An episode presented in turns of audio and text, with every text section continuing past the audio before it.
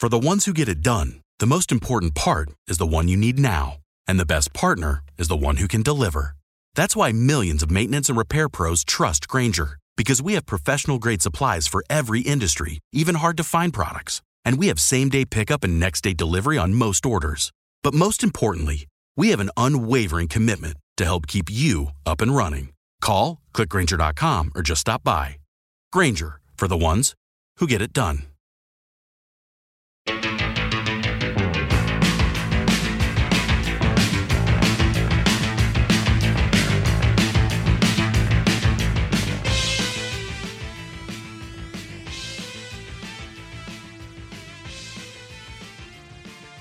Hola, hola, hola, hola, mis queridos rockeros. Espero que estén todos muy, pero muy bien y preparados para otro episodio de El astronauta del rock, en donde recorreremos los ecos de la semana, las noticias más importantes de los últimos días.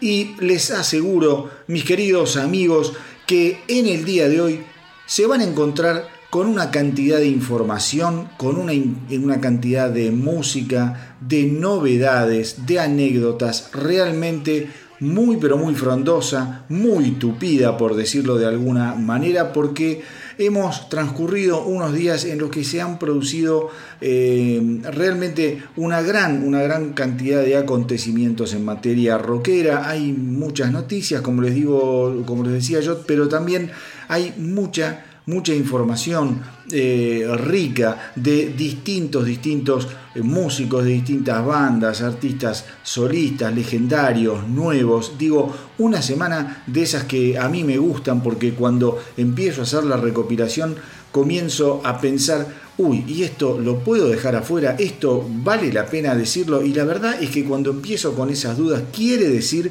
quiere decir que se trata de unos días muy, pero muy movidos. Vamos a empezar, por ejemplo, con eh, información sobre un tipo al que yo quiero mucho. Yo sé que a mucha gente, digamos, no, no le cae demasiado bien, a veces hace declaraciones altisonantes, eh, pero para mí se trata de un cantante que representó los primeros años de una de las grandes bandas del heavy metal que aún hoy sigue vigente. Me refiero a la banda y no tanto al personaje sobre el cual les voy a hablar.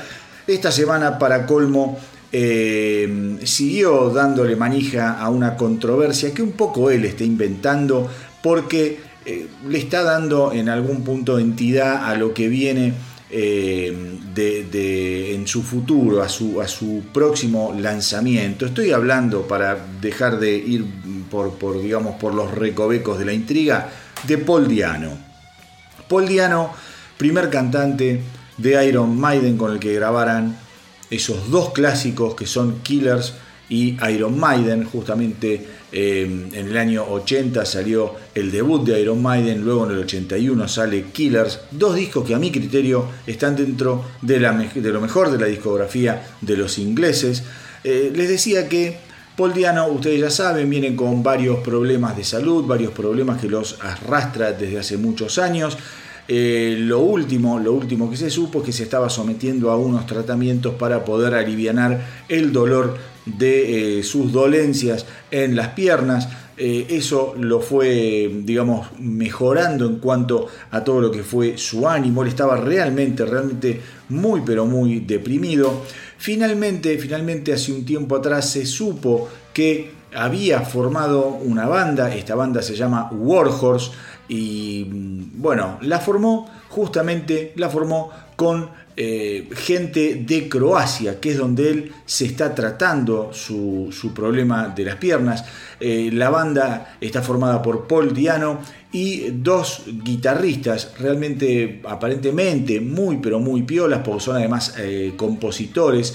Voy a tratar de, digamos, de mencionarlos y de pronunciarlos de alguna manera, ¿no? Eh, uno de los guitarristas que acompaña a Paul Diano en Warhouse se llama Rog eh, Madiraka y Ante Pupi Pupasik. Eh, si lo pronuncié mal, discúlpenme, voy de nuevo. Rog Madiraka y Ante Pupi Pupasic o Pupasic, no sé cómo será la, la acentuación. Justamente están revoloteando ahora algún, algún tipo de información. Esta semana lanzaron el video musical oficial de la canción que se llama igual que la banda, Warhorse. Y este, este, en esta canción toca el bajo Becky Baldwin, de, bueno, que toca con Merciful Fate y la batería la toca Joe Lazarus. Eh, son invitados especiales. En el video no aparecen por temas contractuales, en donde muchas veces las discográficas no permiten que algunos eh, músicos se presenten junto a otros o participen de, videos, en fin, esas cosas de derechos que tienen las discográficas, las compañías son a veces muy celosas de los, eh, de los artistas. Este disco, Warhorse, el, auto, el disco debut de la banda homónima, fue grabado justamente en los estudios de eh, Pupi Pupasic en Split, en la ciudad de Split, Croacia, y va a incluir nueve canciones originales y dos versiones, dos covers, el tema Precious de, de Pitch Mod y el tema Tequila de The Shams. Eh, esto está, eh, digamos, muy, pero muy avanzado, se está mezclando actualmente y va a estar listo para eh, el otoño del 2023. La verdad es que yo tengo muchas ganas de escuchar lo que va a ser Paul Diano en esta etapa de su vida, maduro.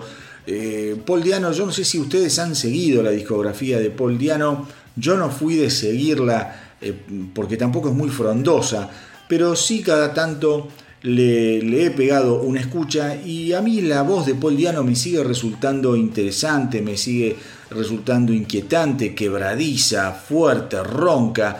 No sé hoy en día cómo estará Em, el, para grabar un disco, para salir de gira. La verdad es que yo la canción no la puedo pasar porque no la encontré disponible en los servicios de streaming, al menos que yo tengo. En el video se lo escucha bien a Paul Diano. La verdad es que, bueno, vamos a ver de, de, qué, de qué va este Warhorse. Pero yo les decía anteriormente que Paul Diano justamente había sido noticia en estas últimas dos semanas a raíz de lo que fue la grabación de eh, el clásico de Phantom of the Opera, esa muy buena versión que hicieron los muchachos de Ghost, porque Paul Diano salió medio a pegarle a Tobias Forge porque dice que no notó que le hubiese puesto demasiado potencia en su voz potencia en su garganta, no hacía la música, él dice que lo que hizo Ghost con la parte musical y la instrumentación está muy bien, pero que le faltaba, le faltaba un poco de potencia a lo que es la voz de Tobias Forge. Em, Tobias Forge, vamos a, decirlo claramente, es un gran compositor, es un tipo súper eh, talentoso. Quizá la voz de Tobias Forge es em, un tanto extraña para el amante de heavy metal clásico. Es un, tono, un timbre de voz que está quizá más emparentada o con el hard rock o con lo que puede ser alguna vertiente del pop. Yo creo que Tobias Forge hace un muy buen uso, muy astuto uso de su voz, pero no quiero entrar en el demasiado en, en ciertas particularidades de Tobias Forge o de Ghost eh, por ahora. Después les voy a contar por qué no quiero entrar por ahora a hablar demasiado de Tobias Forge y de Ghost en particular. Pero bueno, lo importante era comentarles que a todos aquellos amantes de Iron Maiden y que tienen cierto cariño por Paul Diano, se viene el álbum debut Warhorse eh, de su banda Warhorse. Otro que estuvo hablando esta semanita fue el ex percusionista de los Slipknot, Chris Fenn, el recordado Chris Fenn. Estuvo concediendo un reportaje en un podcast de el hijo del guitarrista de Motorhead, Phil Campbell. El muchacho se llama Dane Campbell. Y bueno, le preguntaron a mm, Chris Fenn justamente eh, si él eh, extrañaba algo de todo lo que tenía que ver con la vida de Slipknot y extrañaba a los fans. Chris eh, Fenn fue muy, pero muy sincero, fue al hueso, dijo que lo que él extraña, en la verdad, eh, son eh, los momentos en los que estaba en contacto con los fanáticos. Dice, lamento que mi experiencia y mi, carrera con los Slipknot haya terminado tan pronto, tan rápido, pero así son las cosas. Extraño mucho a los fans, rezo por ellos y los amo, los momentos que, me han hecho vivir los atesoro en mi corazón y en mi memoria. Y esa relación con los fanáticos es la única y fue la única parte genial para mí dentro de la banda. Eh, estar eh, actuando en el escenario, verlos, ver sus reacciones, eh, el amor que nos profesaban, eso es realmente invaluable y el resto se puede ir todo a la mierda. Básicamente dijo eso. Em, a ver, tengamos en cuenta que Chris Fenn no se fue en los mejores términos eh, de Slipknot. Él se va alegando básicamente que lo habían estafado, que lo habían cagado con dinero durante su estadía en la banda y que no habían respetado los ingresos que le correspondían a él eh, en función de las grabaciones, de las giras, eh, Fenn estaba en Slipknot desde el año 1998 y fue despedido en el año 2019 oficialmente. Después todo se resolvió extrajudicialmente y en ese arreglo de que hubo extrajudicial hay, digamos, una cláusula que no le permite a Fenn hacer futuros reclamos.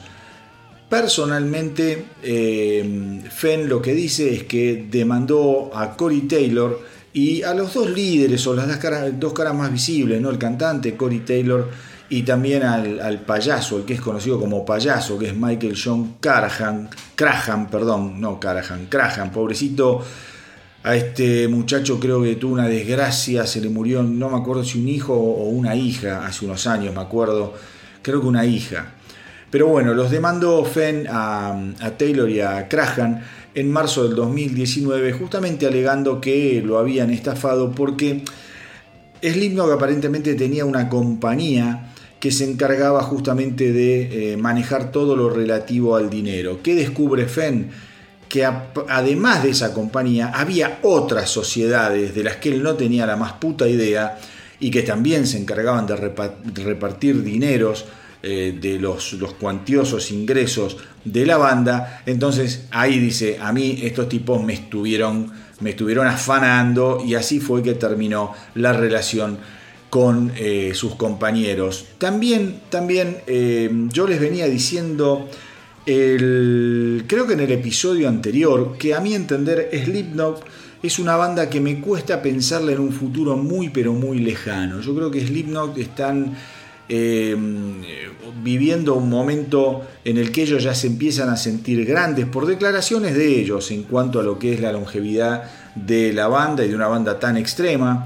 Están también atravesando eh, una etapa de muchísima creatividad como solista de Cory Taylor y esta semana en función de esto les tengo que contar que Cory Taylor salió a decir que el 2024 iba a estar prácticamente dedicado el 100% de su tiempo a promocionar su segundo álbum como solista. Así que mis queridos rockeros, eh, veremos qué sucede. Yo siempre consideré a Slipknot una de las grandes bandas del nuevo heavy metal, pero es una banda controvertida, muy, muy, muy complicada. Eh, su gente, la gente que está dentro de Slipknot, eh, es gente pesada. Vos la ves, viste, la notás, gente eh, no me sale la palabra, quizás sería agria, ¿no? Como que no se comen una los tipos. Bueno, han sufrido la muerte de Joy Jordison, han pasado por momentos complicados, es gente áspera, es gente áspera. Yo creo que Cory Taylor también un poco lo que tiene ganas de hacer, que ya lo demostró con su primer álbum solista, es abrir el horizonte, relajar un poco su propuesta y empezar a pensar la vida de otra manera, al menos su vida artística. Él yo creo que está apostando mucho a lo que es ser un artista independiente, por eh, como lo, que yo les decía, porque la música, la música extrema de Slipknot la tenés que hacer después de una cierta edad y tenés que mantenerte dignamente haciéndola. Y bueno, no todos, no todos quizás están capacitados o tienen eh, una idea de lo que es su, su adultez o su vejez haciendo ese tipo de rock. Les cuento ya para entrar en lo que es el primer estreno del día de hoy. eh, que la banda Kill the Lights, eh, que es una banda formada por el ex bajista de Bullet for eh, My Valentine, Jameson J. James y el baterista Michael Moose Thomas, junto con los ex miembros de Throw the Light, eh, Threat Signal y Still Remains, han lanzado un nuevo sencillo que se llama eh, Broken Bones. Yo les aseguro que es detonador. Quería empezar bien fuerte en un programa que es muy pero muy fuerte a nivel información. Ustedes se van a encontrar con eh, una banda eh, impresionante. Kill the Lights, mucha guitarra, mucho galope, eh, un, volumen de, de, todo que realmente llama la atención, un laburo de voces agudas increíbles y presten la atención mucho al desempeño de lo que son los riffs de guitarra. A mí me sorprendió muchísimo, igual que los solos de guitarra.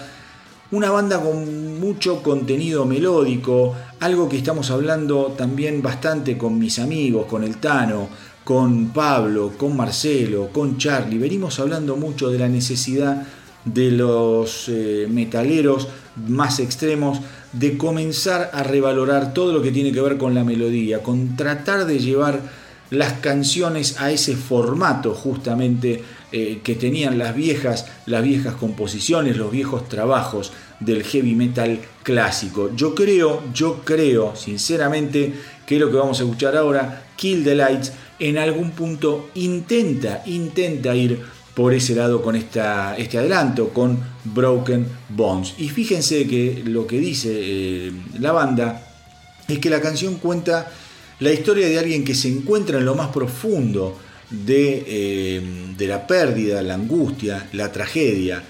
Congelados por el miedo, las personas se ven obligadas a ver cómo su vida se desarrolla como una mala película. Solo la esperanza evita que se ahoguen en su propia lucha y escuchen. Por eso se los digo, contra la salud mental. Otra vez, aquellos que escuchan, aquellos que escuchan el astronauta del rock, eh, saben que yo vengo insistiendo desde hace un tiempo cómo el tema de la salud mental y fundamentalmente luego de la pandemia se ha convertido en un nuevo lema de, eh, del heavy metal particularmente, del heavy metal y del heavy metal más extremo. Me huele también, me huele también quizá a una movidilla eh, marketinera eh, la pandemia ha dejado a gente realmente muy, pero muy afectada. Gente, a ver, hasta gente que conozco yo. Gente que conozco yo, a la que le cuesta muchísimo retomar lo que es su vida normal. Le cuesta muchísimo volver a socializar de la manera que lo hacía antes, volver a las oficinas, le cuesta salir hasta para juntarse con amigos. Hay gente a la que conozco que eh, lamentablemente ha vuelto a tener que luchar con ciertas adicciones o excesos. En fin, la salud mental yo creo que, eh, como les vengo marcando en los últimos programas, se ha convertido en uno de los grandes temas, uno de los grandes asuntos a tratar por el rock, por el heavy metal. Eh, como dije recién, me huele también a una movidilla de marketing, pero acá lo importante eh, en definitiva, es que si una canción, algunas canciones te pueden rescatar y te pueden ayudar a tomar conciencia del mal trago o del mal camino o del mal momento que estás atravesando, bueno, entonces esa movida de marketing en definitiva, bienvenida, bienvenida sea. Así que ahora vamos con el primer estreno del día de hoy de Kill the Lights, Broken Bones. Broken Bones!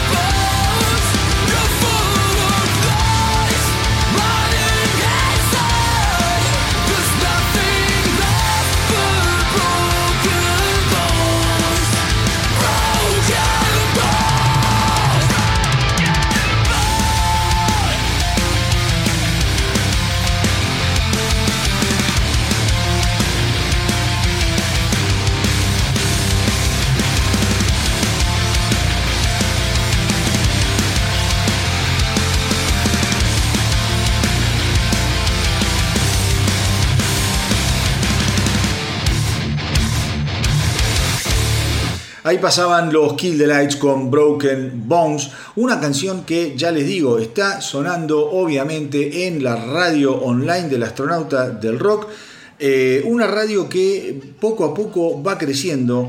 Les cuento que ahora, además de poder escucharla a través del reproductor que encuentran en la página web o del reproductor al que pueden acceder a través del link de, de la bio en Instagram, en estas últimas dos semanas, por suerte, ya les, les, puedo ofrecer que escuchen la radio a través de las aplicaciones de Google Apps y también del Apple Store, con lo cual pueden estar acompañados en sus teléfonos, por ejemplo, en sus tablets, con la radio del astronauta del rock a través de estas aplicaciones. Se bajan la aplicación ya sea en Google, si vos tenés Android o en el App Store, si tenés iOS. Eh, y les aseguro que funcionan bárbaro a través de esas aplicaciones. Además tienen accesos directos a la página web, al Facebook, al Instagram, a YouTube. Es como que tienen a través de la aplicación todo el universo del astronauta del rock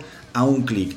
La música que estoy programando es absolutamente demoledora, como siempre van a encontrarse con viejos clásicos, van a encontrarse con novedades, van a encontrarse con muchos deep cuts, con canciones, con canciones que eh, quizá están ahí escondidas en viejos discos que uno tuvo y no les prestó demasiada atención. Así que ya saben, la radio online del astronauta del rock Ahora además la pueden escuchar a través de aplicaciones eh, que pueden bajar del Google Play y también del App Store eh, para todo lo que es Android en el Google y para todo lo que es iOS en el App Store. No se van a arrepentir y van a escuchar música todo el día sin eh, episodios del podcast, nada. Solo hay algunos separadores para ir cortando un poquito tanto rock and roll y no quemarles la cabeza. Separadores en los que les cuento alguna anécdota, en los que los invito a visitar las redes y a sumarse al universo del astronauta del rock.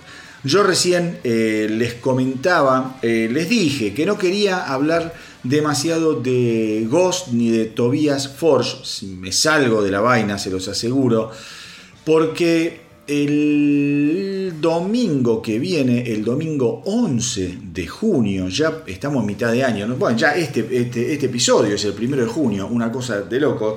El, el, ¿cómo se llama? El 11 de junio vamos a estar haciendo un especial con Marcelo, con Charlie, con el Tano. Ojalá pueda venir Pablo, que está con unos temas que quizás no le permiten venir, pero ojalá que venga. Eh, dedicado justamente a lo que es la discografía, la carrera de Ghost. Yo les comento esto cómo nació. Nosotros teníamos pensado hacer primero em, un especial de Def Leppard, que prácticamente ya está, ya está decidido. Pero ¿qué pasó? Nos empezamos a enganchar, fundamentalmente el Tano y Charlie, empezaron a engancharse en manera enfermiza como dos adolescentes con la discografía de Ghost. Quizá ellos dos entraron al mundo de Ghost un poquito más tarde de lo que entré yo, yo tampoco fue que entré, para ser sincero, de una manera muy lógica al mundo de Ghost. Yo fui entrando a, través de novedades que iba contando con el astronauta, fui quizá conociendo algunas canciones, no me metí demasiado en Ghost hasta lo que fue la edición de Impera, el último álbum de la banda, eh, y recién ahí comencé como a reconsiderar lo que estaba pasando con Ghost. Una banda que a mí me gusta, me encanta, una banda que tiene un montón de matices y que ha logrado infiltrarse, por así decirlo, en el mundo del heavy metal, en el mundo del rock extremo, a raíz de unos shows realmente fantásticos y de unas letras muchas veces, muchas veces inquietantes. No voy a hablar de la propuesta, no voy a hablar mucho más de esto, solo les quería comentar que el domingo que viene, el 11 de junio, vamos a estar haciendo no un eh, ecos de la semana con las noticias de lo que es eh, el universo rockero, sino que vamos a estar haciendo un especial dedicado a Ghost. Despreocúpense porque obviamente, como siempre, voy a estar informando de todo lo que va pasando en la semana a través ya sea de, eh, del Instagram, de Facebook, de la página web fundamentalmente y también, ¿por qué no?, del canal de YouTube, con lo cual van a estar igualmente informados todos, todos aquellos que tengan ganas de saber qué es lo que está pasando. Y quiero anunciar también, quiero anunciar también que para este especial de Ghost vamos a empezar una modalidad que espero dure durante bastante, bastante tiempo con los amigos de Lo Malo No Ayuda. ¿Quiénes son los amigos de Lo Malo No Ayuda? Eh, son unos fenómenos, unos fenómenos que, entre otras cosas, se dedican, se dedican a fabricar remeras. Unas remeras de una calidad, de una originalidad, eh, de, una, de una terminación realmente impresionante. Entonces, para presentarlos a los chicos de Lo Malo No Ayuda, para este especial vamos a estar eh, sorteando, el sorteo lo voy a dar a conocer seguramente el lunes, una remera de Ghost que tiene un diseño bárbaro. El diseño lo van a poder ver a partir del lunes en la página del Instagram del astronauta del rock, donde voy a poner eh, todas las bases que tienen que seguir, que van a ser más o menos la misma de siempre, para eh, poder participar. Em, yo les aseguro, les aseguro que la, la, mm, buena onda, la buena, la buena onda de Ángel, que es el, el responsable de Remeras Lo Malo No Ayuda, es increíble, laburador como pocos, un tipo dedicado, detallista, que cada remera que, hace es una pequeña, una pequeña obra de arte, con lo cual espero que podamos hacer varias cosas, la idea es que sí, que se puedan armar eh, uno o dos sorteos por mes, porque no hay nada más lindo para un rockero, y se lo, se digo yo, a mí me, me ves en el subte y yo voy de, no te digo de traje y corbata, pero voy de camisa, con el pelo prolijo, qué sé yo, bañadito, bárbaro, encarcelado, encarcelado en el, en el uniforme de laburo, pero no hay nada más lindo que llegar a mi casa, eh, ponerme el jean y vestir mi actitud con una remera de rock, la que tenga. Me encanta, me encanta, me encanta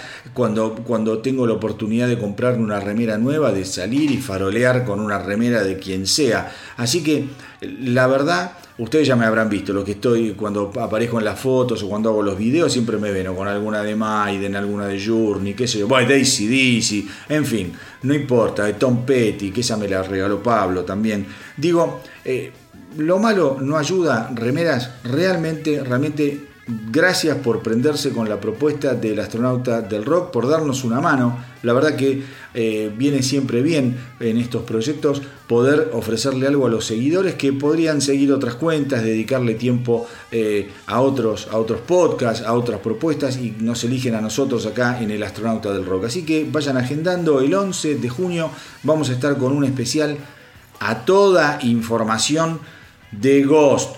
Lo que trae el Tano y lo que trae eh, Charlie bajo la manga, yo creo que saben más de Ghost y de Tobias eh, Forge que lo que saben sobre sus propios hijos. No tengan ninguna duda.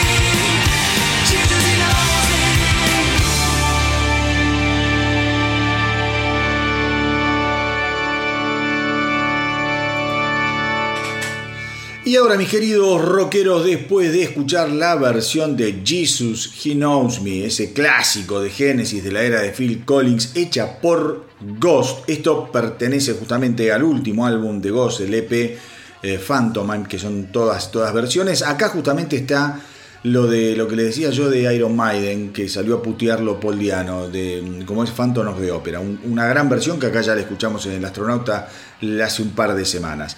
Eh, después de escuchar esto y que de ya anunciarles todo sobre el especial de Ghost que se viene el domingo que viene, hoy, como estamos haciendo los últimos eh, programas, les cuento que vamos ahora a ingresar al mundo, a la sección de los genios del rock gracias a la buena onda de los amigos de Alfajores Genios. Ustedes ya saben, yo a través del Instagram estoy haciendo sorteos de dos cajas de alfajores, 24 alfajores negros, 24 alfajores blancos, que te dan una dosis de energía fenomenal para entrar en calor y combatir el fresquete, que esta semana está medio esquivo, al menos aquí en Buenos Aires, hoy hacía 20, 20 grados. Hoy me levanté 7 de la mañana para ir a ver a, a Balta, mi hijo, a jugar al fútbol.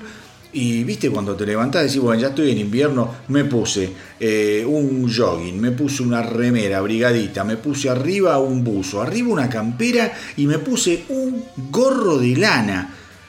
Claro, cuando me veía la gente, me miraban como si estuviese loco, porque dice, flaco, no hace tanto frío. Y la verdad es que ahí sentado en el Club Jeva, medio que me cagué de calor. Pero bueno, son esas cosas que uno hace porque sale dormido, apurado, no mirás el clima. Que hoy el clima lo tenés en el teléfono. Cualquier hijo de vecina sabe si hacen 2 grados o 20. Bueno, este Dolobu no se fijó y salió sobreabrigado. Pero les decía, ahora que viene el invierno, porque el invierno llega, ¿eh? No pensemos que esto es joda y que de repente Buenos Aires queda en el Ecuador. No, mis queridos rockeros, el invierno llega y va a llegar cojonudo como siempre, con lo cual yo te digo, ganate dos cajitas de alfajores, te dan esa energía, esas calorías que uno necesita. Si tenés hijos, le podés dar a la mañana unos alfajorcitos, ¿sabés cómo se van? Chochos en el recreo, que viste el recreo, uno, uno fue chiquito. Yo me acuerdo salías al patio en invierno y tenías abañones en los pies, abañones en las manos, le das un alfajorcito todos los días y te garantizo que le sube la temperatura y va a estar recontra, recontra contento. Así que gracias una vez más a la eh, gente, a los amigos de Alfajores Genios por acompañarlos en esta propuesta, en esta idea, en esta sección Genios del Rock. Eh, para participar ya saben, del sorteo tienen que ir al Instagram, ahí van a ver una publicación fija en el Instagram y están todas las bases para poder participar.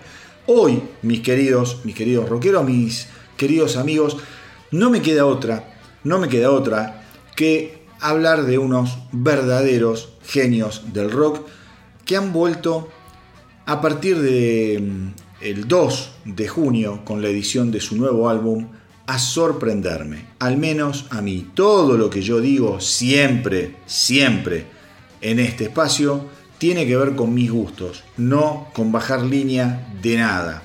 Estoy hablando de los Foo Fighters, que editaron, editaron el fantástico But Here We Are, disco del que yo ya les vengo hablando y del que venimos escuchando bastantes adelantos eh, lo han editado justamente este viernes 2 de junio. Es la vuelta de la banda luego de la muerte trágica e inesperada del baterista Taylor Hawkins. Y a mi criterio se convierte en la obra más acabada de los Foo Fighters desde aquel fenomenal álbum que fue Wasting Light del año 2011. ¿Eso quiere decir que lo que hicieron después no vale la pena? No, pero para mí, Wasting Light, Wasting Light, para mí, fue el mejor disco de los Foo Fighters. A mí es el que más me gusta. Este álbum, este álbum, me produjo, me produjo, me produjo, al escucharlo, la misma sensación de completud, de estar frente a un álbum esencial. Fantástico. Es un trabajo con una urgencia emotiva que es gratificante, es un trabajo obviamente dedicado a la pérdida, a la muerte y también a continuar con la vida a pesar de todo.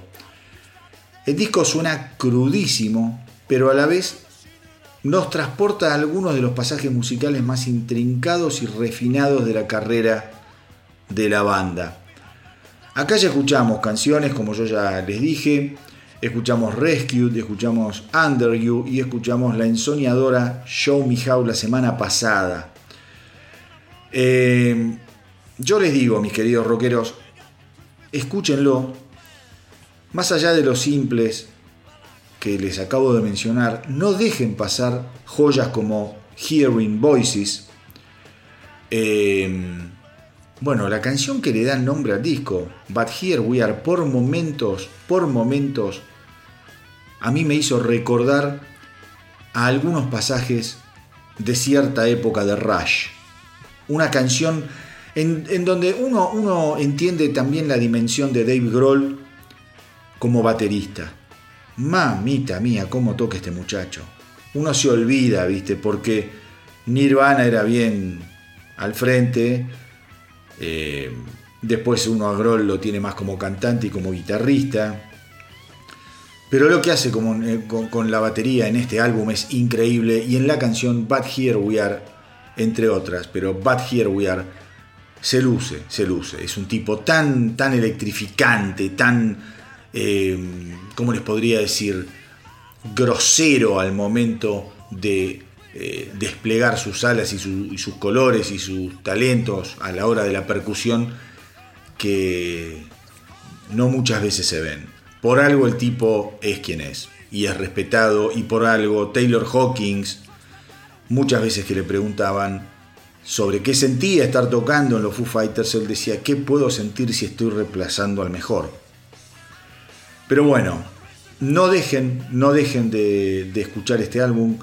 Otra canción que no pueden dejar pasar y que a mí me encantó se llama The Glass.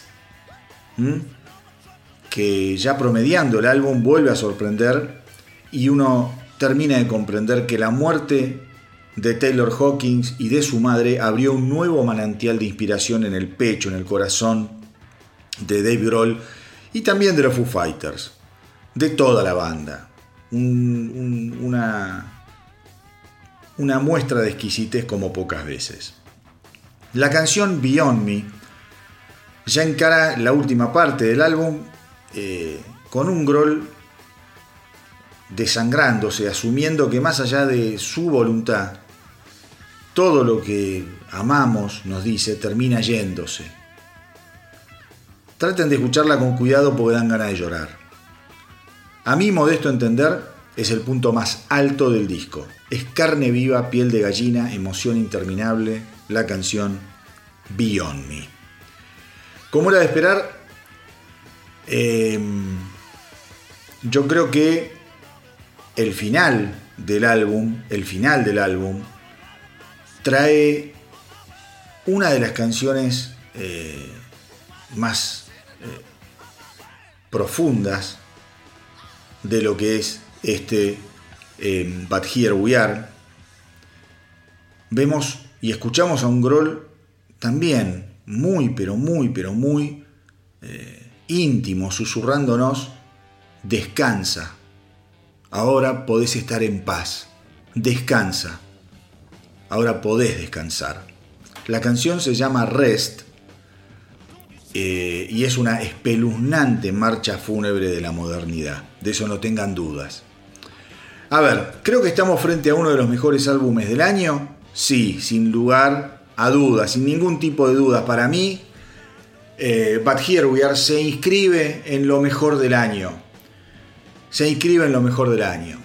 No es un disco más, es un álbum que está concebido desde las huellas del dolor y que también a su paso va a dejar, creo yo, huellas mucho más profundas de las que ellos o nosotros podemos imaginar en este momento de impacto. El sonido les va a llamar la atención, es un sonido que por momentos suena encerrado, es un sonido que suena saturado, a veces roto, encerrado. Yo tengo una teoría, viste que cada uno cuando escucha una obra le despierta distintos disparadores. Yo creo que es un álbum en el que quizá no grita tanto Dave Grohl, pero de alguna manera tenía que rugir con desesperación, su tristeza profunda, y por eso rompe un poco el sonido, rompe los elementos, todo retumba. Yo creo que es un álbum en algún punto intrauterino. Mirá, Nirvana tuvo uno que llamó Inútero. Bueno, este es un álbum realmente intrauterino. No tengo ninguna duda de que Foo Fighters, como ellos lo adelantaron, están encarando un renacimiento y van a ser una banda diferente.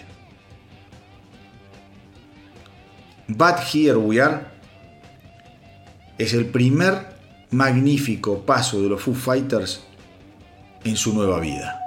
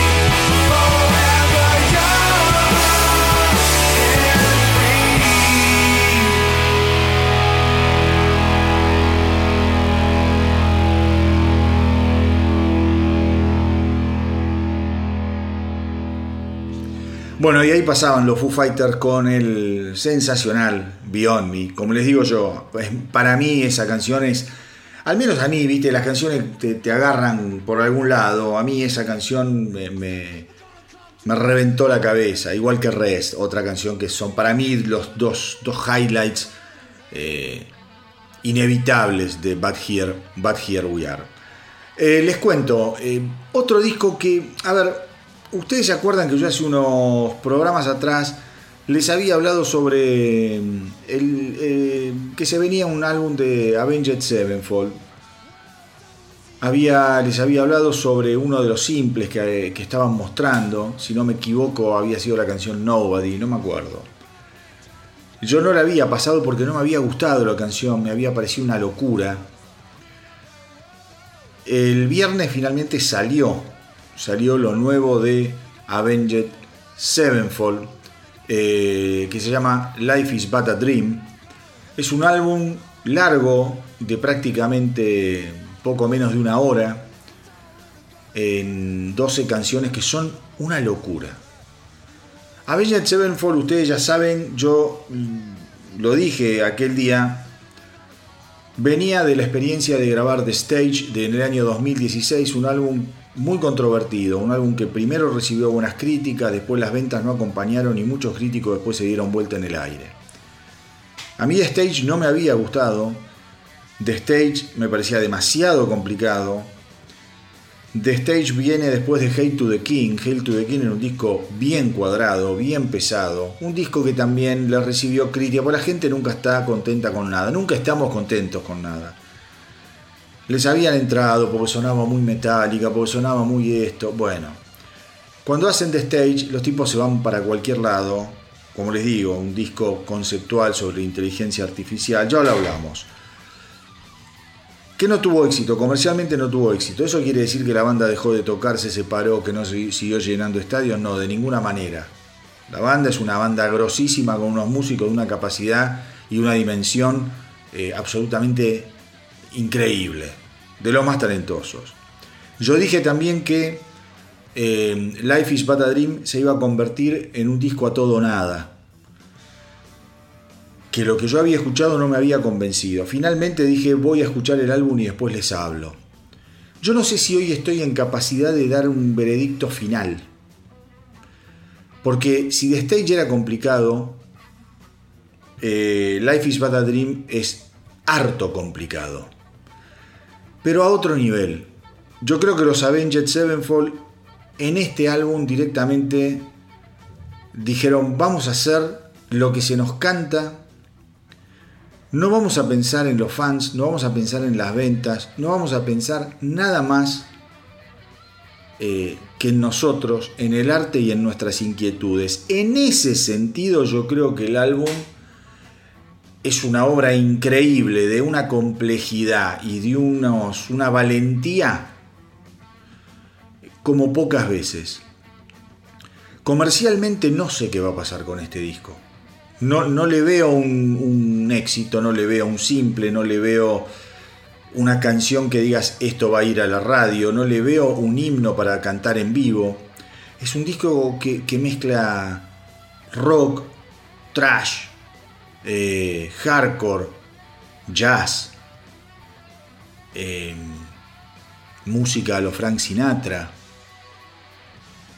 Por ejemplo, la canción que cierra el disco y le da nombre al disco, Life is But a Dream, es una pequeña canción musical tocada al piano.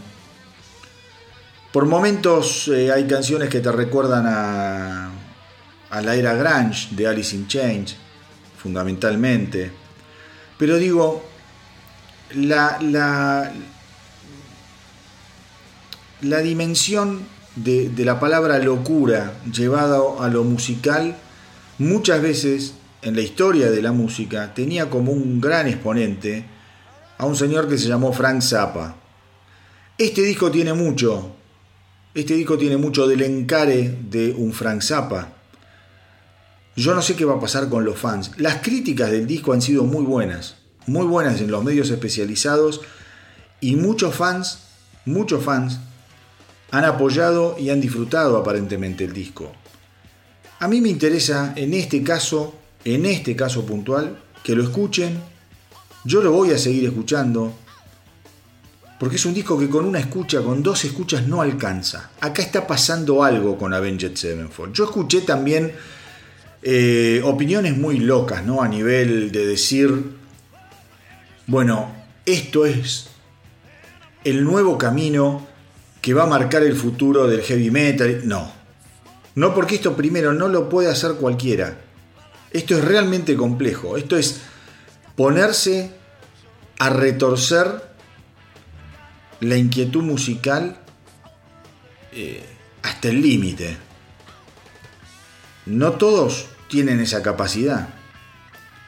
Como les digo, vos tenés que hacer un álbum que decís, y esto capaz nos aleja aún más de los fans. Es una decisión. Por eso me, da la sensación de que es un álbum que hay que escuchar, que hay que degustar y al que después, al que después hay que eh, ponerlo en el lugar que uno quiera ponerlo, sea bueno o sea malo, insisto, con todo lo subjetivo de lo bueno y lo malo que pueda ser, pero no es un disco más. De eso no tengan ninguna duda.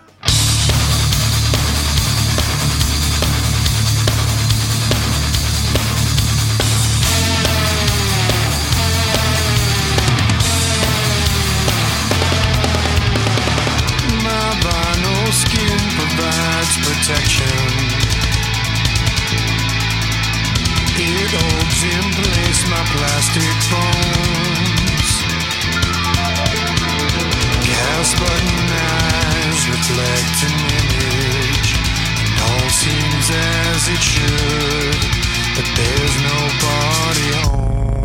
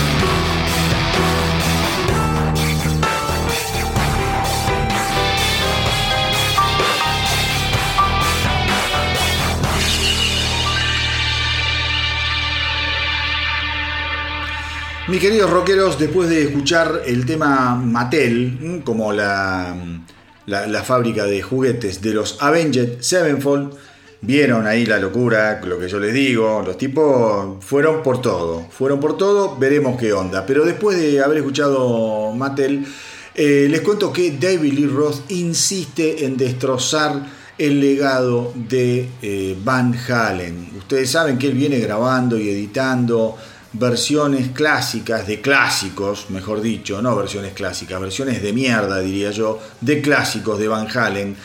Esta vez destrozó a la canción Atomic Punk. ¿eh? Salió también esta semana. Esto se suma a otros desastres que viene haciendo con canciones como Everybody Wants Some, You Really Got Me, Dance the, Night Away, Panama, Ain't Talking About Love y Unchanged. Nada más ni nada menos. ¿Vos sabés lo que es hacer mierda esas canciones?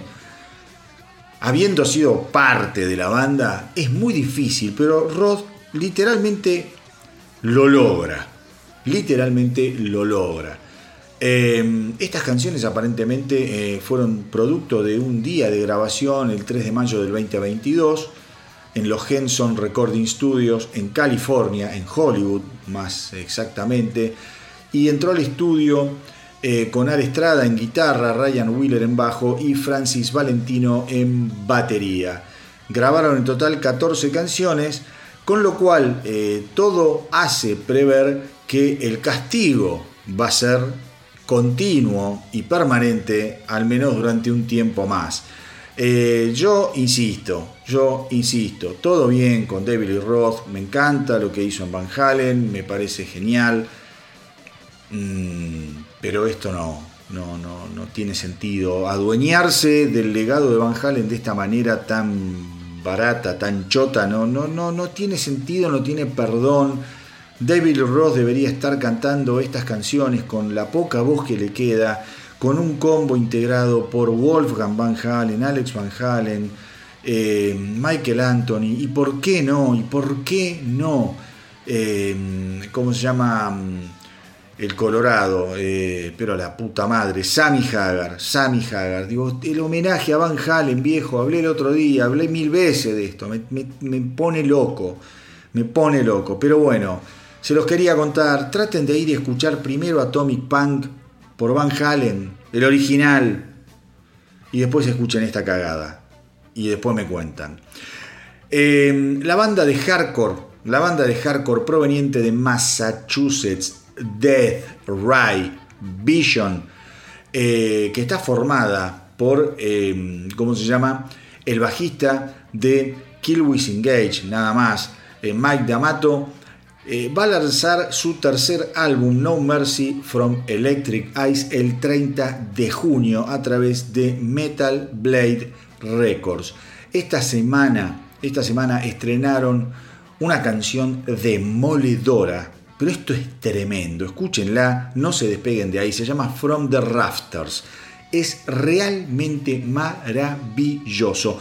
Em, la banda comenzó a grabar a fines del 2018 luego de una gira que, em, como es, que compartieron justamente con los Killwish Engage, en fin. Y eh, después, como todos sabemos, como todos sabemos, vino la pandemia y eso después hubo que cohesionarlo, hubo que mezclarlo, terminar de darle los últimos, los últimos toques, pero la banda dice que está súper contenta con el resultado que han logrado, que se viene un disco para hiper, hiper fanáticos de lo pesado y de lo extremo y que como primer muestra están absolutamente orgullosos de darle a los fans del metal la probada con From the Rafters que vamos a escuchar ahora, como les digo, lo nuevo de Dead Ray Vision.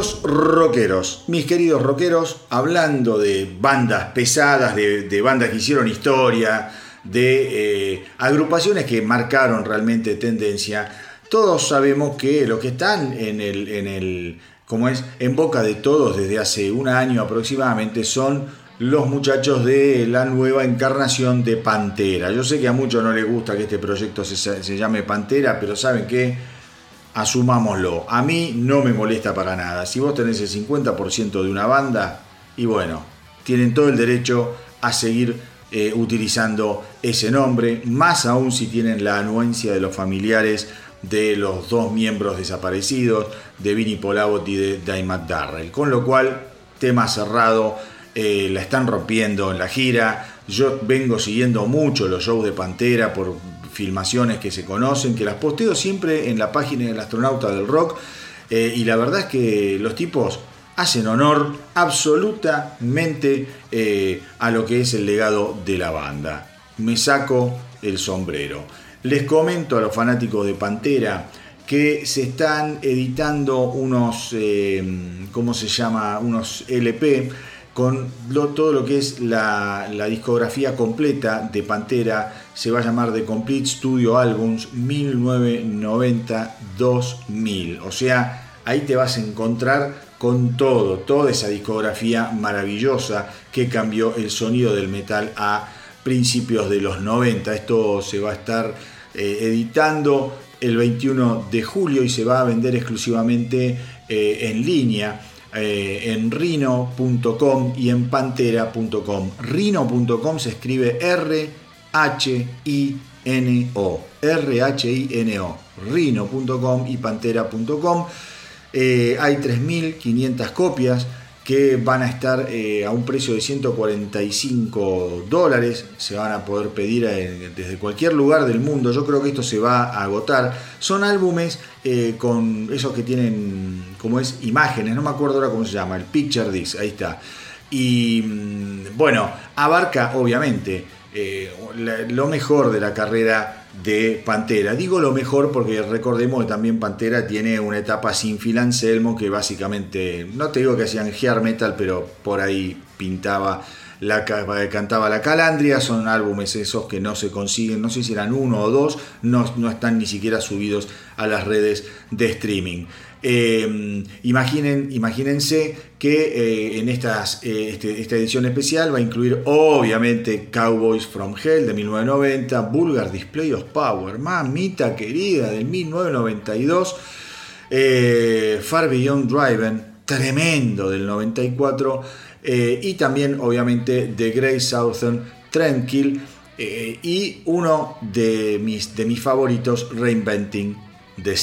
Un álbum que hay algunos, eh, algunos detractores que a mucha gente quizás no le copa tanto como Cowboys from Hell o Vulgar Display of Power, pero a mí Reinventing the Steel creo que es un álbum de esos a los que hay que pegarles siempre otras escuchadas para poder entender la dimensión y el impacto de una banda que también en ese momento ya venía medio, eh, ¿cómo les podría decir? Muy, pero muy eh, eh, golpeada internamente, con mucho tumulto interno. Les cuento que esta semana, esta semana estuvieron de estreno los italianos metaleros de La Cuna Coil. Sacaron una canción que es espectacular y que se llama Never Down. No down de abajo, sino de, de lo que es el amanecer. Never Down sería, ¿no? Never Down. El, el Tano Rapanelli debe decir, si está escuchando este hijo de puta, qué mal que pronuncia. Bueno, yo no pronuncio muy bien, ya saben, soy medio disléxico y, no pronuncio muy bien. Se llama Never Dawn. Em, es obviamente un tema clásico, con toda la potencia de los italianos de la cuna Coil. Y este, em, a ver, el, tema este del amanecer, del dawn, que, les decía recién. ¿Por qué? es importante porque básicamente este, esta, canción esta canción eh, se, forma parte del juego eh, Zombicide. La empresa Camon eh, hizo el, juego Zombicide y los Lacuna Coil eh, grabaron esta canción. Lo primero, lo primero que se conoció fue una versión instrumental en el trailer del juego. y luego después Lacuna Coil dio a conocer una versión en vivo, con lo cual ahora eh, están súper entusiasmados por poder presentar su versión completa, terminada en estudio. Yo les aseguro que es feroz, es feroz, es fuego incendiario. Recordemos también que en los últimos meses ellos están, eh, ¿cómo se llama? Eh, promocionando y están girando todo lo que fue la edición de eh, Comalize 20 sería Camalize 20, que es la versión deconstruida de lo que fue el tercer álbum de la Cuna, de la Cuna Coil. Así que em, les digo, atentos a Never Down, una canción increíble, increíble, es lo nuevo de la Cuna Coil. No se está hablando todavía de nuevo álbum, no se está hablando de nuevo álbum, pero eh, si me dicen a mí, yo es una de las bandas de la que más, de la que más espero em, en, los próximos, en los próximos meses. Quiero más simples, quiero más de la Cuna Coil, una banda que también atravesó todo lo que fue la pandemia de una manera muy, pero muy sórdida, muy, muy, les afectó mucho todo lo que fue Cristina Escavia, la cantante, estaba muy afectada por todo lo que tenía que ver con la pandemia. Yo me cansé de dar noticias sobre Cristina Escavia y la Cuna Coil eh, y todo lo que tenía que ver con el encierro pandémico. Así que me encanta que los Lacuna Coil estén otra vez estrenando nueva canción, Never Down, una... Eh, digamos, mini, una mini, eh, ¿cómo les puedo decir?, soundtrack de este juego de la empresa Camon, Zombicide White Dead.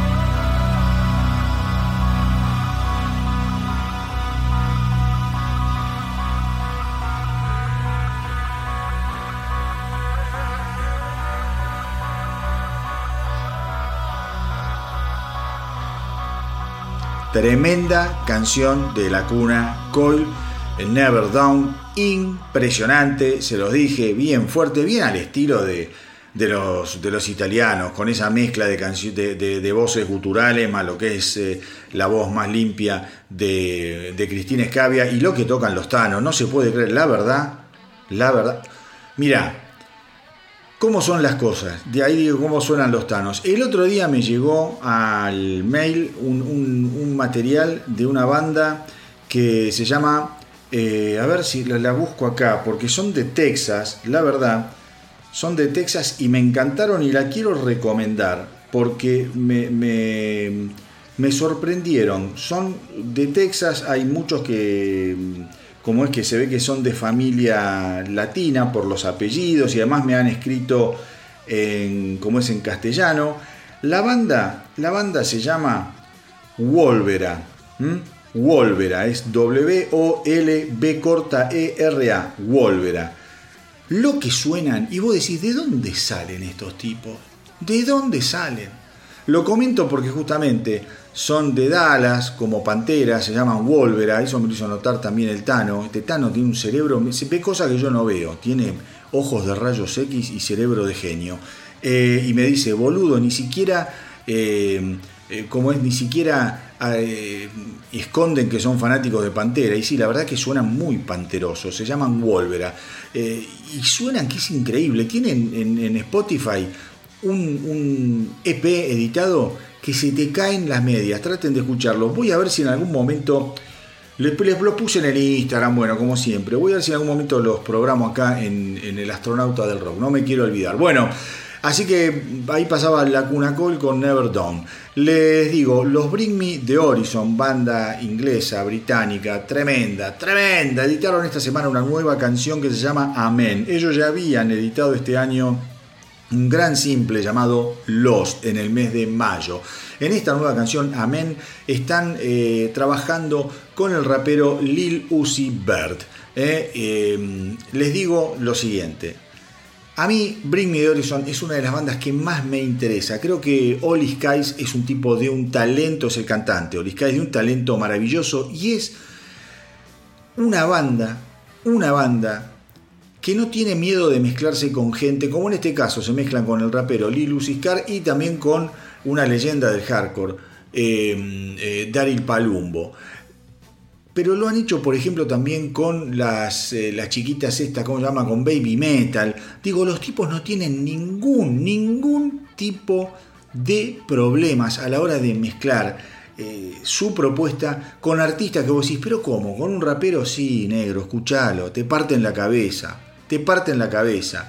Eh, según lo, que se sabe, Bring Me the Horizon eh, ha venido trabajando, ha venido trabajando en este último tiempo en nueva música, han estado en el estudio eh, con el productor Zach Servini, que además trabajó con ellos en todo lo que fue ese proyecto genial Post-Human Survival Horror. Les digo, no, no, no, no, no se vayan de ahí, van a escuchar una canción súper interesante.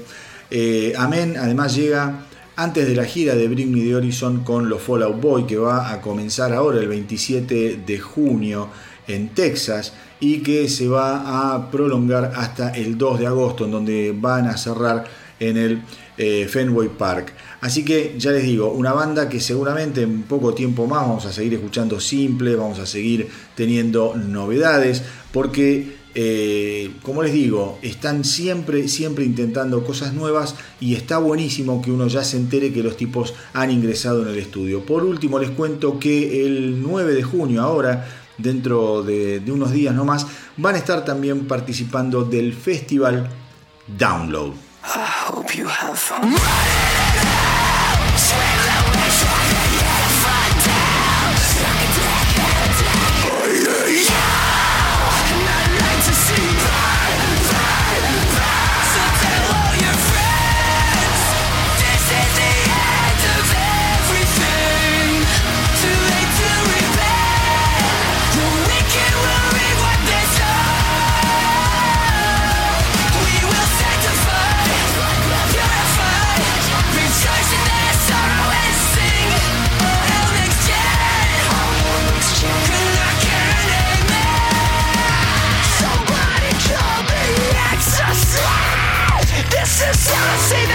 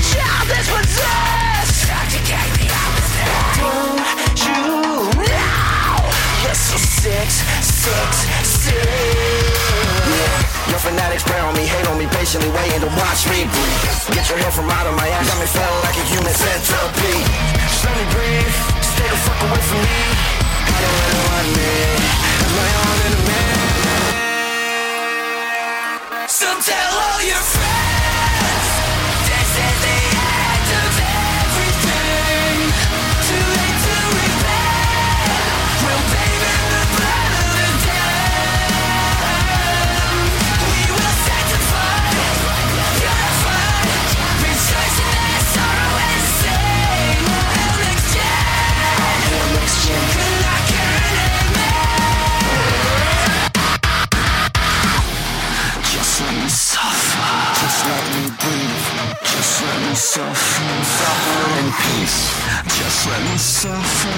Just let me breathe. Oh, just let me. Just let me suffer. Just let me breathe. Just let me suffer. Suffer in peace. I'm about to lose control. Falling from grace. Corrupted outfit. Falling to lose control. Now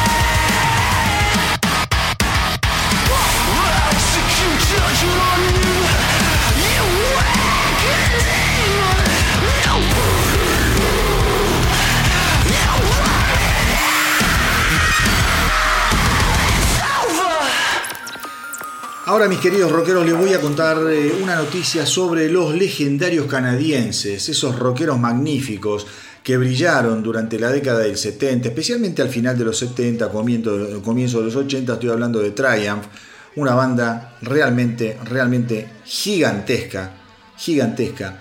El baterista Gil Moore estuvo eh, hablando un poco sobre todo lo que él piensa de ¿viste? esto que está pasando con la inteligencia artificial eh, y todos los temores que se han despertado a, raíz de lo que impacta esto en lo que es la creación de música.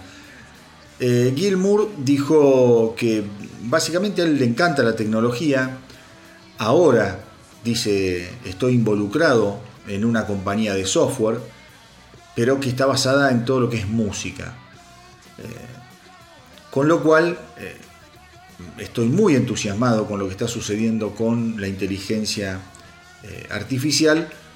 y dice que básicamente él entiende que la inteligencia artificial, el impacto que va a tener es inevitable, inevitable, más allá, más allá de que, por ejemplo, Steve Wozniak, el, que fue cofundador de Apple, salió a pedir que no se desarrollara y que apretaran un poco el freno en todo lo que es em, la inteligencia artificial, al menos durante seis meses.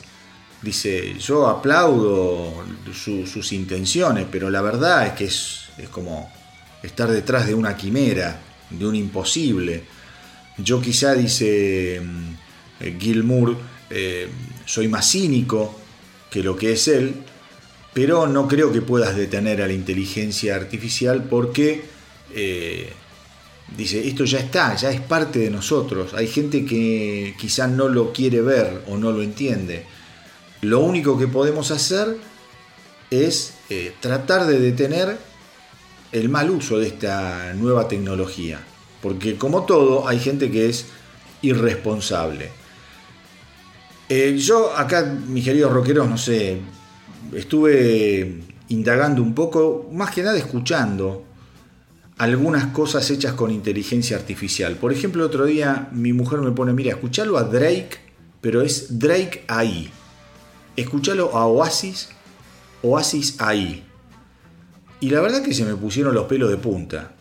O sea, yo sé que es inevitable, pero porque algo sea inevitable no quiere decir que uno tenga que abrazarlo, estar a favor o que a uno le guste. A mí no me gusta un carajo esto de la inteligencia artificial, al menos aplicada a la música. A mí me gusta que los músicos sigan siendo músicos, sigan creando, que lloren de verdad, que festejen de verdad, que agarren una guitarra cuando están tristes de en serio. Eh, y no que una máquina decodifique qué se siente eh, o qué entiende la máquina como tristeza y componer una canción.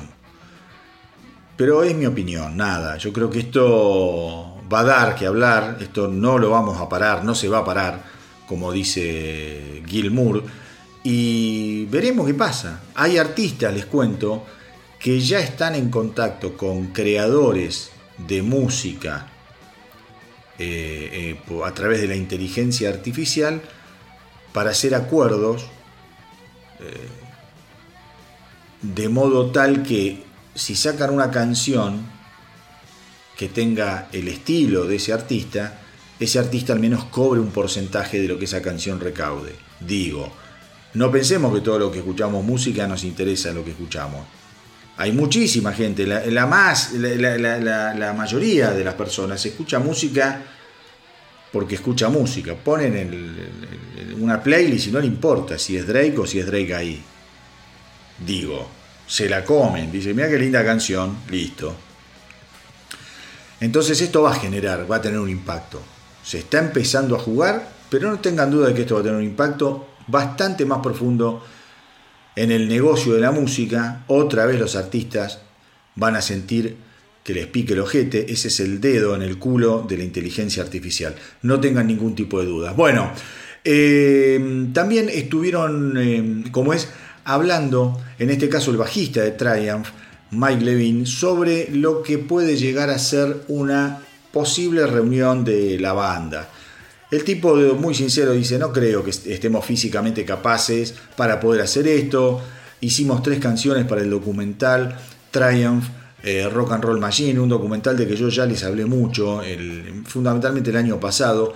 Dice, y la preparación fue muy pero muy difícil, muy pero muy difícil.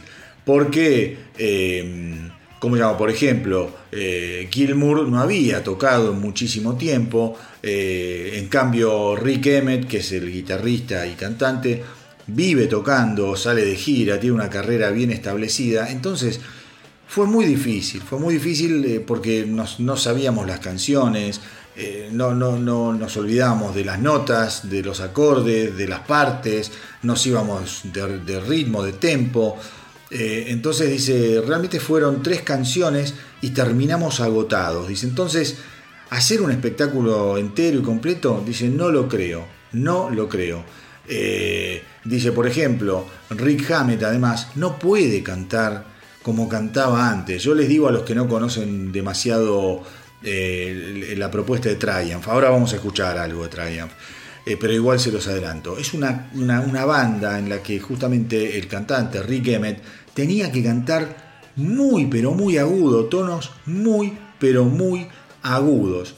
Eh, con lo cual, dice, todo, todo esto es cuesta arriba, todo esto es cuesta arriba. Dice, todos tenemos ya más de 70 años, con lo cual la historia de la estrella del rock and roll ya la vivimos y recuperarla a la misma calidad y la misma altura es prácticamente imposible. Traten de escuchar esta canción de Triumph, no es una de las más conocidas, generalmente siempre ponemos canciones muy conocidas, yo, eh, Alive Forces, por ejemplo, que es un temazo, eh, Lane on the Line, que es otro temazo, otro temazo. Ahora voy a ir con una canción que a mí me gusta mucho, es del año 79, del álbum Just a Game, y se llama American Girls.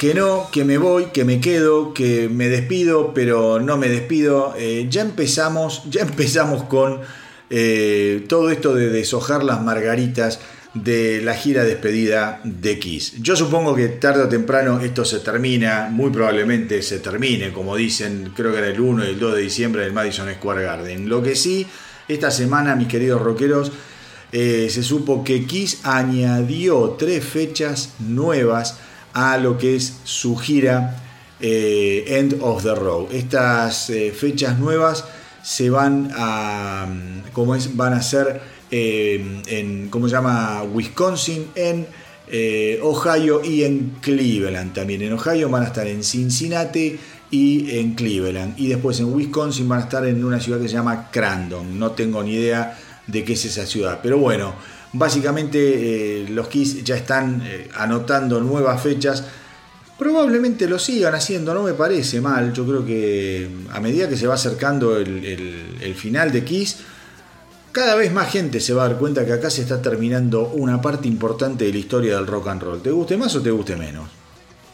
Muchos que quizá dejaron de escuchar Kiss, ya grandes, dicen, ¿y pero por qué no, lo, no los puedo? Me gustaría verlos. Si yo los vi en el 78, ¿por qué no los puedo ver ahora? Y viste, empezás a sumar eh, voluntades y probablemente los Kiss entiendan que también es parte del juego, ir, ir metiendo algunas, algunas fechas más. Después veremos si el 1 y el 2 de diciembre es el final, final, final. Yo creo que, como siempre digo, Kiss va a seguir cortando o dándotela para cortar.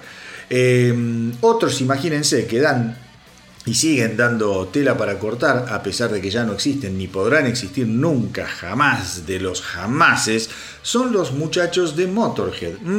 Eh, porque más allá de la muerte de su líder fundador, el señor Lemmy Kilmister, los tipos siguen editando cosas. Ahora em, se va a estar editando, se va a estar editando Motorhead We Play Rock and Roll Live at eh, Montrose Jazz Festival del 2007. Y ya, ya están, em, ¿cómo se llama? Adelantando una versión de I Got Mine, canción que tocaron y que va a formar parte de esta edición. Esto, esto, eh, fue eh, esta canción, digamos, I Got Mine, se editó hace 40 años, hace 40 años formaba parte del álbum Another Perfect Day. Con lo cual, como adelanto de lo que es eh, esta conmemoración, este festejo de lo que fue la presentación de Motorhead en el 2007 en el Montreux Jazz Festival, creo que es genial, creo que es genial. Hay algo muy, muy importante. Nosotros pensemos que Motorhead era una banda que era adicta a la ruta. De hecho, yo considero que Lemmy debería haber muerto en un escenario. No se murió en un escenario por, a ver, por un par de semanas, pero el tipo no daba más. En el 2014, 2015 venía pero jugado y sin fichas y el tipo seguía y seguía tocando. Le encantaba tocar en, vivo y cuando él eh, termina la gira europea y, cada uno se va por su lado, ya él muy enfermo. Él estaba haciendo planes para volver a Europa a tocar. Con lo cual, bueno, eh, lo cierto es que Motorhead era una banda, como les digo yo, eh, muy intensa en la ruta.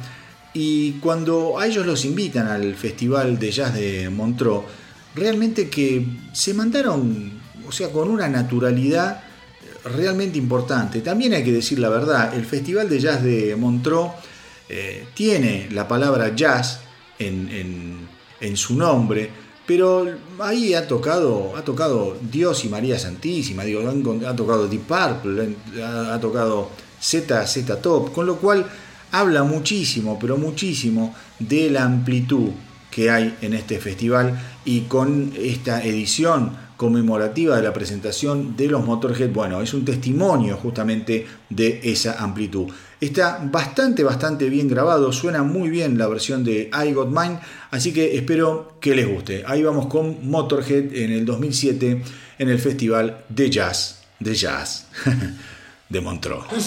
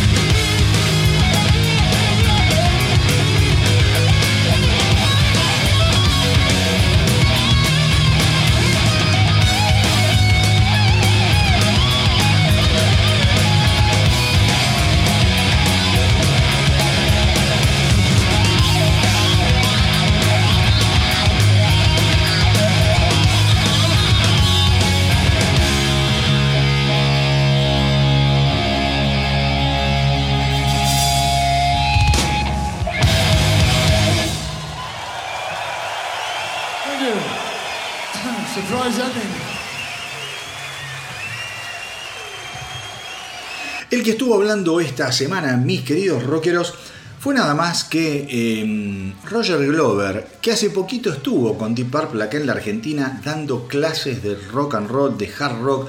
La verdad, la presentación de Deep Purple en el Masters of Rock fue algo hermosísimo. Realmente fue algo hermosísimo. Qué categoría que tienen estos tipos, estos abuelos del rock and roll.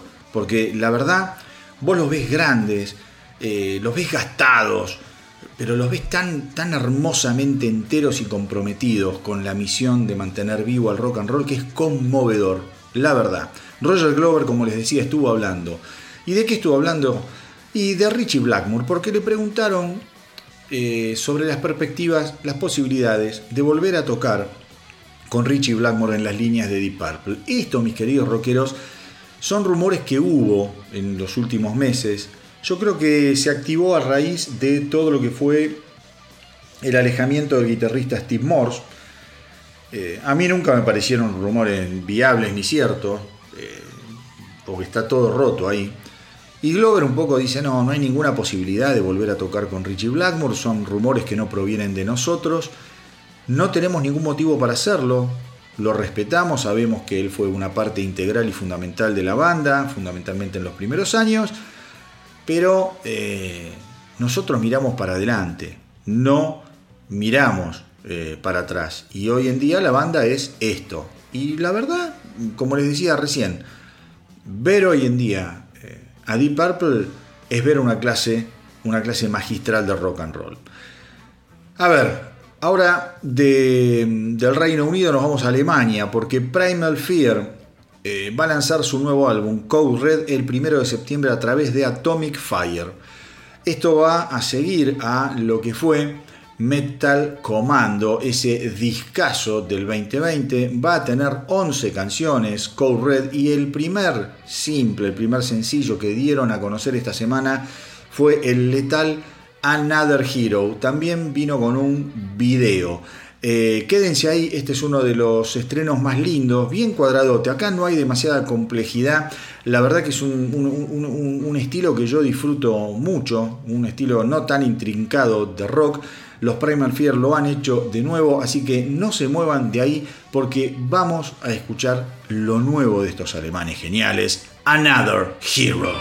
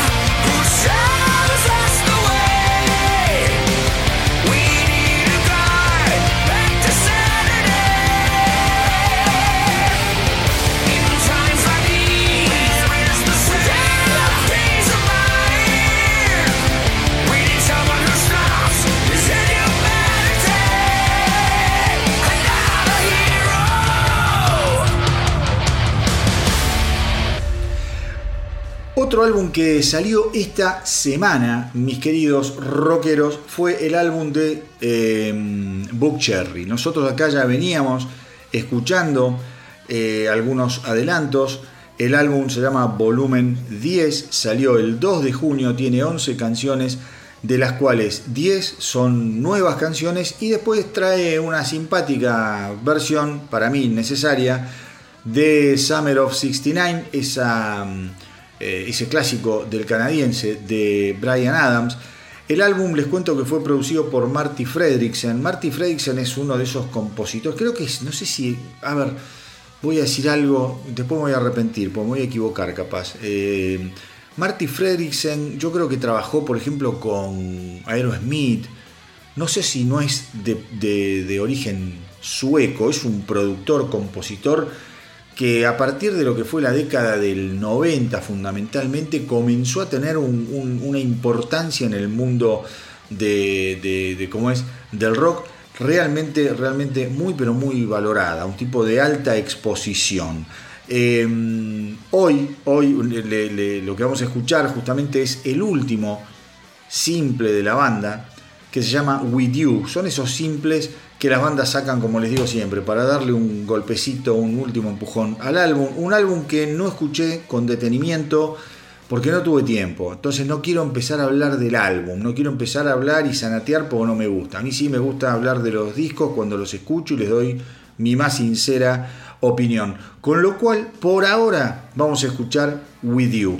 Y la semana que viene ya no, porque viene lo de Ghost, así que en algún momento quizá eh, les hable y les dé mi opinión, no porque no lo vaya a escuchar, sino porque quizá me olvido y las informaciones nuevas eh, te van tapando y ya después te, te olvidas o no podés hacer mención a ciertas cosas. Lo importante era contarles que a todos aquellos que les copa la propuesta de Buck Cherry, a mí no es una banda que me vuelva realmente loco, lo voy a admitir, es una banda rara por momentos, eh, ¿cómo les podría decir? Que se queda a mitad de camino de un montón de grandes intenciones.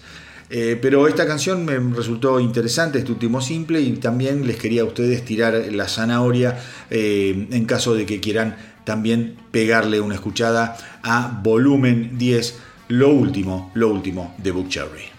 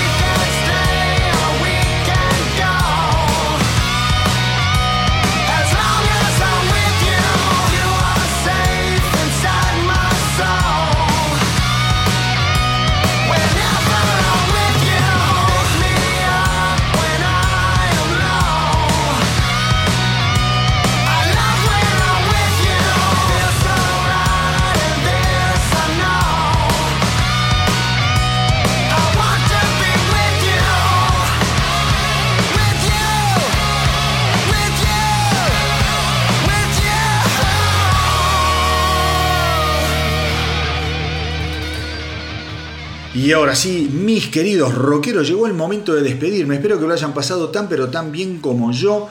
Eh, y recuerden hacerme el aguante en Instagram, Facebook, YouTube, en la web www.elastronautadelrock.com. Me escriben a elastronautadelrock.gmail.com. No dejen de escuchar eh, la radio del astronauta del rock. Yo les aseguro, no, no es por dar manija al cohete, ¿no? sino porque yo sé que hay mucha gente que le gusta estar acompañado durante el día de buena música, de buen rock y no, encuentra quizá emisoras que le den variedad, que le den cantidad, que le den cosas curadas eh, a nivel personal, sino que hay un random de canciones que se terminan repitiendo. Esto acá no pasa, no sucede. Por otro lado, mis queridos rockeros, eh, sepan, sepan que hoy en día la, la, radio del astronauta del rock, se los recuerdo, la pueden escuchar a través de aplicaciones. La aplicación para todo lo que es Android la bajan de Google Play, la que las aplicaciones, la aplicación para lo que es eh, sistema iOS, eh, iPhone, qué sé yo, la sacan, la bajan del Apple Store. Y si no, la escuchas a través del reproductor que lo encontrás en el link tree, en el link de inicio, digamos, de, em, la bio em, del Instagram del astronauta del rock. Pero bueno, antes de despedirme y pasado, digamos, mis, mis redes para que estemos en contacto, les cuento que eh, hubo novedades de Firstborn. Firstborn, ustedes ya saben, es una banda extraña que está compuesta por el baterista, el ex baterista de los Lamb of God, eh, Chris Adler, James Lomenzo. Eh, han formado una banda realmente súper interesante con un gran guitarrista, Myron, y con un vocalista sensacional de origen hindú, que es Girish Pradam un tipo con una voz tremenda, que en la India es tipo, no sé, es, viste, Miguel Mateos en la época de tirar para arriba, le va muy pero muy bien. El asunto es que han lanzado un nuevo, un nuevo simple que se llama Follower. Ellos ya vienen sacando varios simples, vienen sacando por ejemplo Bad Things, One of a Kind, que estuvieron disponibles en septiembre, Dead Rats, que salió en octubre, Intercontinental Champions, que se estrenó en noviembre, Sinners, que llegó en febrero, y Follower, que sale ahora en abril. Em, ellos, ellos eh, tienen, eh, ¿cómo les podría decir? La costumbre, se han puesto la misión o se han propuesto sacar un simple cada mes, cada dos meses. Entonces, eh, tratan de, cumplir con esa promesa y creo que hacen bien, creo que no saturan, creo que le dan tiempo a la gente para ir, eh, digamos, eh, digiriendo la propuesta de, ¿cómo es?, de los Firstborn. Entonces, llegado el caso, llegado el caso, vos tenés, ¿cómo te podría decir?, la oportunidad, la oportunidad de decir, bueno, esta banda me está interesando, escucho esto, este tema no tanto. A mí, por ejemplo, hubo cosas de los, eh, de los Firstborn que no me gustaron. Hicieron una versión hace un tiempo de, mm, eh, ¿cómo se llama?, del tema del clásico de Journey Separate Ways, Separate Ways, que a mí, la verdad, no me gustó para nada. Pero la verdad, la verdad es que es una banda a la que siempre trato de darle una oportunidad, una segunda escucha, porque estamos hablando de pesos realmente pesos pesados a la hora de, eh, ¿cómo es? De, componer. Digo, esto no es algo eh, traído, ¿cómo les podría decir? Así caído de, la palmera. La verdad que es una banda de gente súper, súper talentosa. Así que hoy vamos a cerrar este episodio, este programa del astronauta del rock, escuchando el nuevo simple llamado Follower de los Firstborn. Y como siempre les digo, hagan correr la voz para que nuestra tripulación no pare de crecer. Espero que les haya gustado el episodio, el programa de hoy. A mí me encantó hacerlo como siempre. Espero que estén muy, pero muy bien. Tengan una exquisita semana. Cuídense mucho, mucho, mucho. Y que viva el rock.